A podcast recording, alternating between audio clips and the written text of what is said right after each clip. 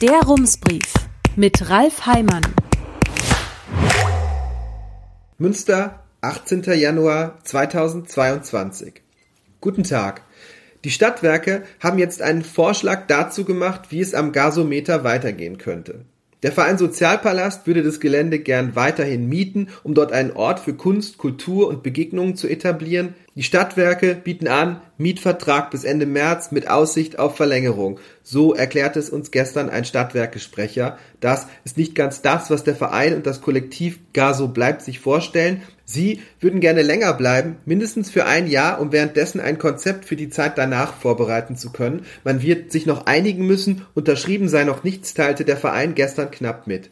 Parallel dazu hat die Stadtverwaltung ein Papier veröffentlicht, aus dem hervorgeht, wie die Stadtwerke sich die Zukunft des Ortes vorstellen. Sie würden das Gelände am liebsten verkaufen, aber im Moment könnte man mit dem Grundstück so gut wie nichts anfangen. Der Gasometer und das Pumpenhaus stehen unter Denkmalschutz und der Bebauungsplan steht im Weg.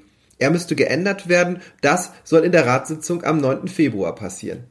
Die Stadt sieht hier die Chance, die Formulierung ist sehr schön, das Gelände mit einer Mischung aus Büro, Kultur, Hotel und Gastronomie neu zu programmieren.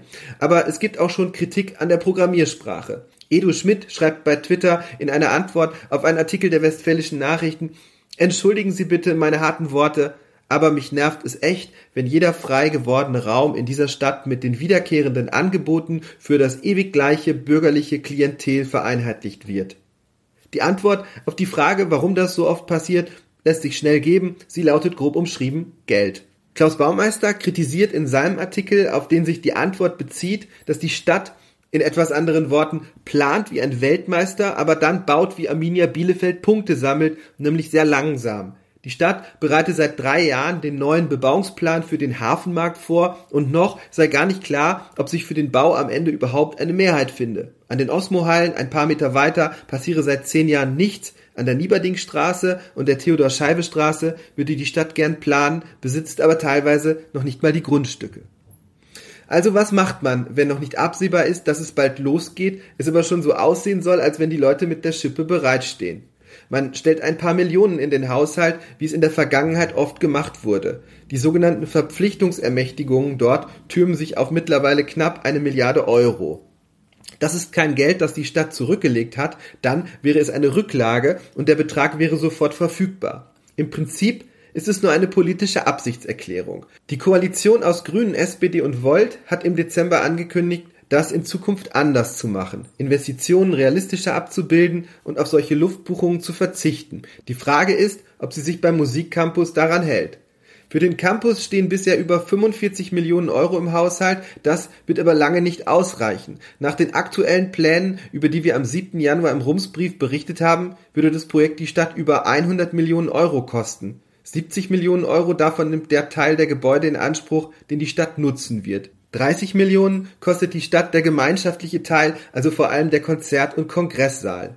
Die 30 Millionen Euro will die Stadt aus Spenden und Fördergeldern zusammenkratzen. Die 70 Millionen will sie selbst aufbringen. Weil im Haushalt erst 45 Millionen stehen, fehlen noch 25 Millionen. Eigentlich 24,6 Millionen, aber weil die Zahlen eh nur geschätzt sind, habe ich der Einfachheit halber gerundet. Die Stadtverwaltung schlägt vor, das Geld nun wie gewohnt in den Haushalt zu programmieren. Das Wort passt einfach überall. Nötig wäre das nicht, denn das Geld wird noch gar nicht gebraucht. Es wäre möglich, anders vorzugehen. Jemand aus dem Kreise der Ratsparteien sagte uns, vor 2015 hat man für gewünschte Projekte meist die Planungskosten eingestellt, nicht die komplette Investitionssumme. Ein anderer Kritiker hält den gesamten Grundsatzbeschluss zum Musikcampus für überflüssig. Neu in dem Papier der Stadt sei eigentlich nur, dass die abgespeckte Campus-Variante mit kleineren Räumen etwas günstiger sei. Das Argument, das Land brauche so einen Beschluss, um Geld zusagen zu können, hält der Kritiker für vorgeschoben. Wenn eine Stadt 45 Millionen Euro in den Haushalt stelle, dann könne man schon davon ausgehen, dass sie es mit ihren Plänen ernst meint, sagt er. Aber warum dann dieses Papier? Es solle die übrigen noch in Frage kommenden Standorte aus dem Rennen nehmen, sagt der Kritiker. Die Frage, wo der Campus gebaut werden soll, war im ersten noch recht vagen Beschluss im Oktober 2019 offen geblieben. Viel wichtiger als die Standortentscheidung ist aber die Frage, wo die fehlenden 30 Millionen für den Konzert- und Kongresssaal herkommen sollen. Aus Fördergeldern und Privatspenden, das ist bekannt. Aber was bedeutet das? Im Beschlusspapier steht eine lose Zusammenstellung der Förderprogramme, die in Frage kommen könnten. Teilweise geht es hier einfach um Vermutungen. An einer Stelle heißt es, auf EU-Ebene bestehen schwer einschätzbare Fördermöglichkeiten. Eines der möglichen Programme befinde sich noch in der Abstimmung, ein anderes sei ebenfalls relevant im Hinblick auf die Förderung individueller Wettbewerbsfähigkeit von Städten. Das ist eine sehr wackelige Basis, um Finanzierungschancen abzuschätzen. Aber da sind ja auch noch die Privatspenden. Hier ist das Hauptproblem bislang, es gibt noch keine. Oder falls Zusagen vorliegen, sind sie noch nicht bekannt. An wie viel Geld die Stadt auf diesem Wege kommen kann, ist schwer abzuschätzen. Im Jahr 2007 gelang es der Stiftung, die auf dem Schlossplatz eine Musikhalle finanzieren wollte, 10 Millionen Euro einzuwerben. Geplant waren 18 Millionen. Die Einschätzungen darüber, wie gut die Chancen heute stehen, fallen sehr unterschiedlich aus. Die Stadtverwaltung hält es vor dem Hintergrund des hohen Engagements der Stadtgesellschaft für sehr wahrscheinlich, dass man das Geld irgendwie zusammenbekommt. Ein Kritiker des Projekts schätzt die Aussichten sehr viel schlechter ein als vor 15 Jahren. Damals sei es schließlich um ein Konzerthaus gegangen. Heute spreche man über einen Saal, in dem auch Kongresse stattfinden sollen, sagt er. Das dämpfe die Begeisterung der musikinteressierten Menschen mit Geld in der Stadt schon erheblich. Was davon stimmt nun? Es sind viele grundsätzliche Fragen offen. Einige haben großen Einfluss darauf, wie teuer der Campus werden wird. Eine davon ist die nach dem Betriebsmodell. Wie wird es aussehen? Wird es einfach eine Geschäftsführung geben, ein Kuratorium oder eine Intendanz? Einerseits soll der Campus möglichst wenig kosten. Die Räume hat man schon verkleinert. Andererseits spricht man von einem Jahrhundertprojekt und von einem Modell, das deutschlandweit einmalig sei. Passt das zusammen? Das Magazin Münster Urban schrieb im Jahr 2017 zur Frage Intendanz oder Hausmeister, ein Intendant schärft mit vollem Apparat das Profil durch ein ambitioniertes Programm. Das macht dann das Haus im besten Fall zu einem überregional wirksamen Magneten. Je künstlerisch anspruchsvoller, desto teurer ist dieses hehre Ziel. Auf die Frage, was den Musikcampus so einmalig machen werde, sagte Stefan Frohleix, der Dekan der Musikhochschule Münster, am Sonntagabend in unserer Rums-Diskussion, ich glaube, das wird stark mit dem Konzertangebot zusammenhängen. Viele Menschen aus Münster führen zu Konzerten in andere Gegenden Nordrhein-Westfalens. Die begründete Hoffnung ist, dass das in Zukunft auch in die andere Richtung funktionieren wird, sagte Frohleix. Aber warum gibt es noch kein Betreibermodell? Die Planungen laufen doch schon seit über fünf Jahren.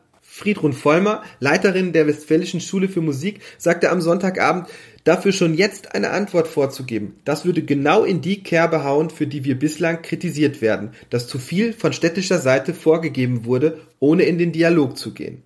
Die Kritik kam anfangs unter anderem aus der freien Kulturszene. Die Stadt hatte erst munter drauf losgeplant und die freien Kulturschaffenden erst später dazugeholt. Es sah ein bisschen so aus, als hätte man die Szene nicht aus Überzeugung gefragt, sondern weil man merkte, dass es ein Risiko sein könnte, das Projekt gegen sie durchzusetzen. Dieses Gefühl hatten anfangs auch viele Menschen aus der Szene. Sie lehnten den Musikcampus ab. Inzwischen ist das anders. Die Meinungen zum Campus gehen zwar noch immer auseinander, doch es gibt unter den freien Kulturschaffenden eine Gruppe, die das Projekt unterstützt. Nur mit der ihr zugedachten Rolle ist die freie Szene noch nicht zufrieden. Auf der Campus-Website heißt es weiterhin, die drei Partner, das sind die städtische Musikschule, die Hochschule für Musik und das Sinfonieorchester. Die freie Szene fehlt. Die Darstellung sei nicht mehr ganz aktuell, sagte Friedrun Vollmer am Sonntag, aber eine feste Zusage über die genaue Rolle hat der Verein Monokultur noch nicht. Er vertritt die Interessen der freien Kulturszene. Erhard Hirt, Musiker und für den Verein am Sonntagabend zu Gast in unserer Runde, sagte, er finde die öffentliche Darstellung des Projekts unterirdisch. Es sei auch insgesamt ein langer Weg gewesen. Man habe zwar von Beginn an sehr kollegial zusammengearbeitet, aber es hat ganz schön lange gedauert, bis wir da ins Gespräch kamen, sagte Hirt. Inzwischen sieht er Verbesserungen, aber auch noch viele offene Fragen. Wird die freie Szene zum Beispiel auch einen Platz in der Führungsriege bekommen, wenn das Betreibermodell feststeht? Darüber wird man noch sprechen müssen. Aber zuerst braucht es ein Betreibermodell. Wie geht es nun weiter? In der Bezirksvertretung Mitte stand das Thema heute Abend auf der Tagesordnung. Dort hat man es vertagt und mit einiger Wahrscheinlichkeit wird das auch am 9. Februar im Rat passieren. Diese Einschätzung teilen mehrere Personen aus dem Umfeld der Koalition. Die nächste Ratssitzung ist für April angesetzt. Fällt eine Entscheidung erst dann, wird aus dem Bekenntnis der Landesregierung zum Musikcampus vor der Landtagswahl im Mai wohl nichts mehr. Der Oberbürgermeister würde sich ein solches Bekenntnis in Form eines Grundsatzbeschlusses im Landtag wünschen. Allerdings stellt sich die Frage, was so ein Beschluss wert wäre. Würde eine neue Landesregierung sich daran gebunden fühlen? Oder entstünde der Eindruck, die alte Regierung habe noch schnell die Möglichkeit genutzt, in die nächste Legislaturperiode hineinzuregieren. Das könnte die Chancen auf eine Unterstützung aus Düsseldorf sogar schmälern. In Münster dominiert der Musikcampus zurzeit die politische Diskussion. Es geht um große Fragen und scheinbar kleine Dinge, die eine größere Bedeutung bekommen könnten. Zum Beispiel das Biotop auf dem Gelände an der Hittorfstraße. Der zentrale Punkt aber ist die unklare Finanzierung. An ihr könnte letztlich alles scheitern. Auch bis April werden die offenen Fragen nicht beantwortet sein. Sagt der Rat dann Nein, wäre das eine endgültige Entscheidung für das Aus. Leichter wäre es, ein bisschen Ja zu sagen. Nur wie könnte das gehen? Eine mögliche Antwort steht im letzten Satz von Punkt 7 der Beschlussvorlage. Dort schlägt die Verwaltung eine Klausel vor. Der 30 Millionen Euro Anteil der Stadt am Konzert- und Kongresssaal aus Spenden und Fördergeld soll erst dann in den Haushalt geschrieben werden, wenn das Geld auch wirklich da ist. Eine Idee, die am Dienstag zu hören war, lautet, bis der volle Betrag oder zumindest ein Teil des Geldes zusammen ist, könnte der Rat auch mit seinem endgültigen Ja zum Grundsatzbeschluss warten. Dann bliebe jetzt erstmal Zeit, um Geld zu sammeln. Herzliche Grüße, Ralf Heimann. Rums, neuer Journalismus für Münster. Jetzt abonnieren. rums.ms